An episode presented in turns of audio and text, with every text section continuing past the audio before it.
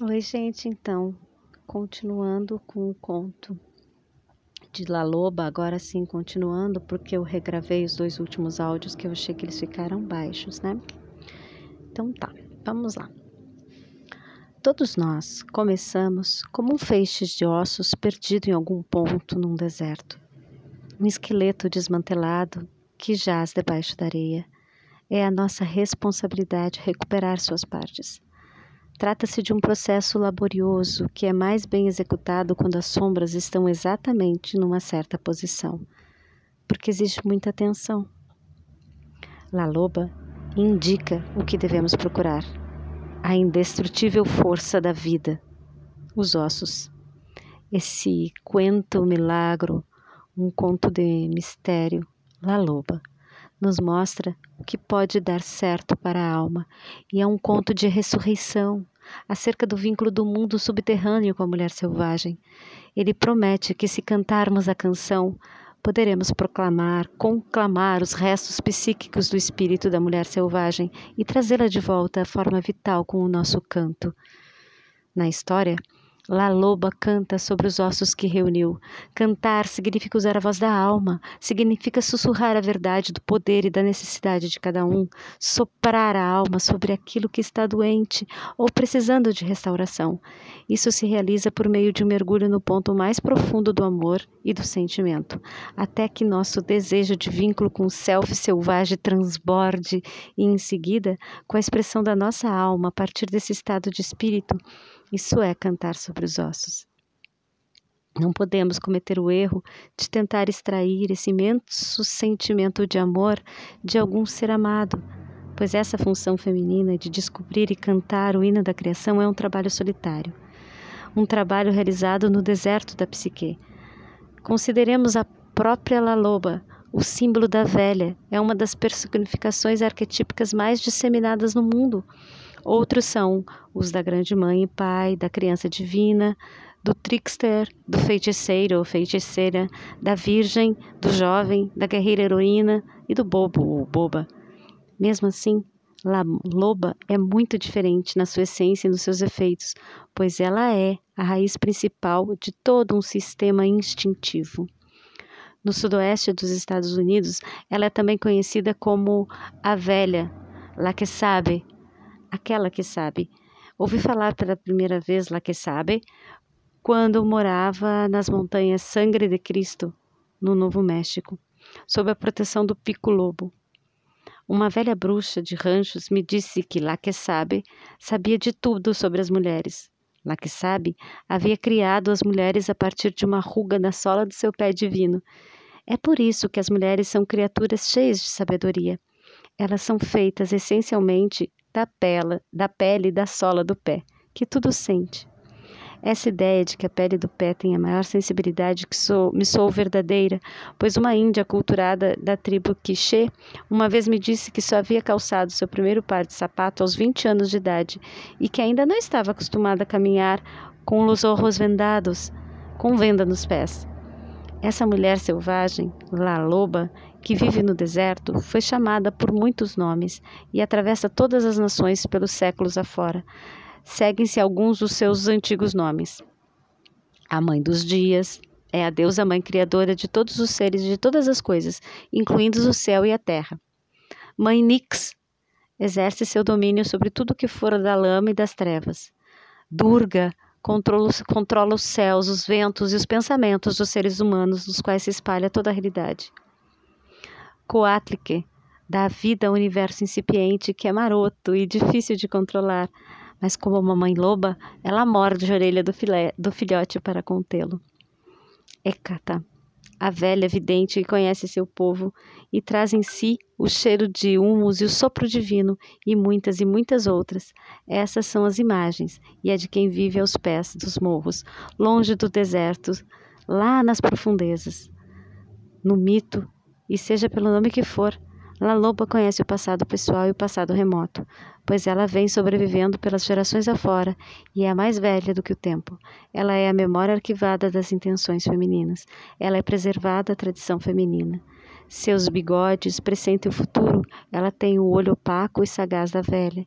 Ela viaja simultaneamente para frente e para trás no tempo, equilibrando um lado com a dança que realiza com o outro. La Loba, a velha, aquela que sabe, está dentro de nós. Ela viceja na mais profunda alma psique das mulheres, a antiga e vital mulher selvagem. A história de La Loba descreve sua casa como um, aquele lugar, no tempo no qual os espíritos das mulheres e os espíritos dos lobos se encontram, o lugar onde a mente e os instintos se misturam, onde a vida profunda da mulher embasa sua vida rotineira. É o ponto, o ponto onde o eu e o tu se beijam, é o lugar onde as mulheres correm com os lobos. Essa velha está entre os universos da racionalidade e do mito. Ela é a articulação com a qual esses dois mundos giram. Esse espaço entre os mundos é aquele lugar inexplicável que todas reconhecemos uma vez que passamos por ele. Porém, suas nuances se esvaecem, se esvaem e têm a forma alterada se quisermos defini-las, a não ser quando recorremos à poesia, à música, à dança ou às histórias. Existem especulações acerca de um sistema imunológico no corpo achar-se enraizado nesse misterioso terreno psíquico, bem como os impulsos e as imagens místicas e arquetípicas, incluindo-se nossa fome de Deus, nosso anseio pelos mistérios e todos os instintos sagrados e mundanos. Alguns sugeririam que a memória da humanidade, a raiz da luz, a espiral das trevas também se encontram ali. Não se trata de um vazio, mas o lugar dos seres da névoa, onde as coisas são e ainda não são, onde as sombras têm substância e a substância é diáfana. Uma coisa a respeito desse espaço é certa: ele é antigo, mais velho do que os oceanos. Como La Loba, ele não tem idade, é atemporal. O arquétipo da mulher selvagem dá sustentação a essa camada e emana da psique instintiva, embora ela possa assumir muitos disfarces nos nossos sonhos e experiências criativas. Ela não pertence à camada da mãe, da virgem, da mulher medial, nem da criança interior. Ela não é a rainha, a amazona, a amada, vidente. Ela só é o que é. Chame-na de la que sabe, a que sabe. Chame-na de mulher selvagem, de la loba. Chame-na pelos seus nomes nobres ou pelos seus nomes humildes. Chame-na pelos seus nomes mais novos ou mais antigos. Ela continua sendo apenas o que é.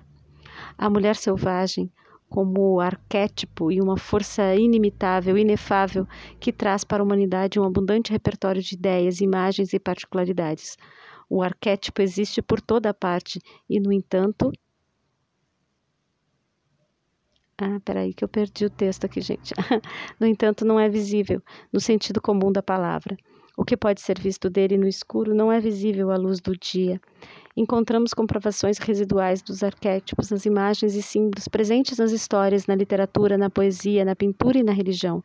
Seu brilho, sua voz e seu perfume parecem ter a intenção de fazer com que nos alcemos na contemplação dos nossos próprios rabos para as viagens maiores em companhia das estrelas. No espaço de la loba, como diz o poeta Tony Moffat, o corpo físico é um animal luminoso e o seu sistema imunológico parece ser fortalecido ou debilitado pelo pensamento consciente. No lugar de La Loba, os espíritos manifestam-se como personagem e a voz mitológica da psique profunda fala como poeta e oráculo. Tudo que tiver um valor psíquico, mesmo depois de morto, pode ser ressuscitado. Da mesma forma, o material básico de todas as histórias existentes no mundo, até hoje teve início com a experiência de alguém aqui nesse inexplicável terreno psíquico e com a tentativa de relatar o que ocorreu ali. Existem vários nomes para esses espaços entre os mundos. Jung chamou tanto de inconsciente coletivo e psique objetiva quanto de inconsciente psicoide, referindo-se a uma camada mais indescritível do primeiro. Ele considera este último um lugar em que os universos biológico e psicológico compartilhavam as mesmas nascentes, em que a biologia e a psicologia talvez pudessem fundir influenciando-se mutuamente, desde a memória humana mais remota. Este lugar, quer o chamamos de Nod, de lar dos seres de névoa, de fissura entre os mundos, é o lugar onde ocorrem aparições, milagres, imaginação, inspiração e curas de todas as naturezas. Embora este local transmita imensa riqueza psíquica, ele não deve ser abordado sem antes alguma preparação, pois é grande a tentação de nos afundarmos alegremente no prazer de estar ali. A realidade consensual pode, em comparação, parecer menos interessante nesse sentido. Essas camadas mais profundas da psique podem se transformar numa armadilha de êxtase, da qual as pessoas voltam sem equilíbrio com a ideia dos duvidosas e pressentimentos impalpáveis. Não é assim que deve ser. A pessoa que volta deve estar completamente purificada ou ter sido mergulhada numa água revitalizante, inspiradora, algo que deixe na nossa pele o perfume do que é sagrado. Cada mulher tem acesso potencial ao rio abaixo rio. Esse rio por baixo do rio. Ela chega até ele através da meditação profunda, da dança, da arte de escrever, de pintar, de rezar, de cantar, de tamborilar, da imaginação ativa ou de qualquer atividade que exija uma intensa alteração da consciência. Uma mulher chega a esse mundo entre os mundos através de anseios e da busca de algo que ela vê apenas com um cantinho do olho ela chega lá com artes profundamente criativas, através da solidão intencional e da prática de qualquer uma das artes. E mesmo com essas práticas bem executadas, grande parte do que ocorre nesse mundo inefável permanece para sempre um mistério para nós, por desrespeitar as leis da física e racionais como as conhecemos. O cuidado que se deve penetrar nesse estado psíquico está registrado numa história curta porém eloquente, acerca de quatro rabinos que ansiavam por ver a sagrada roda de Ezequiel. Mas essa é outra história. Namastê, gente. Obrigada.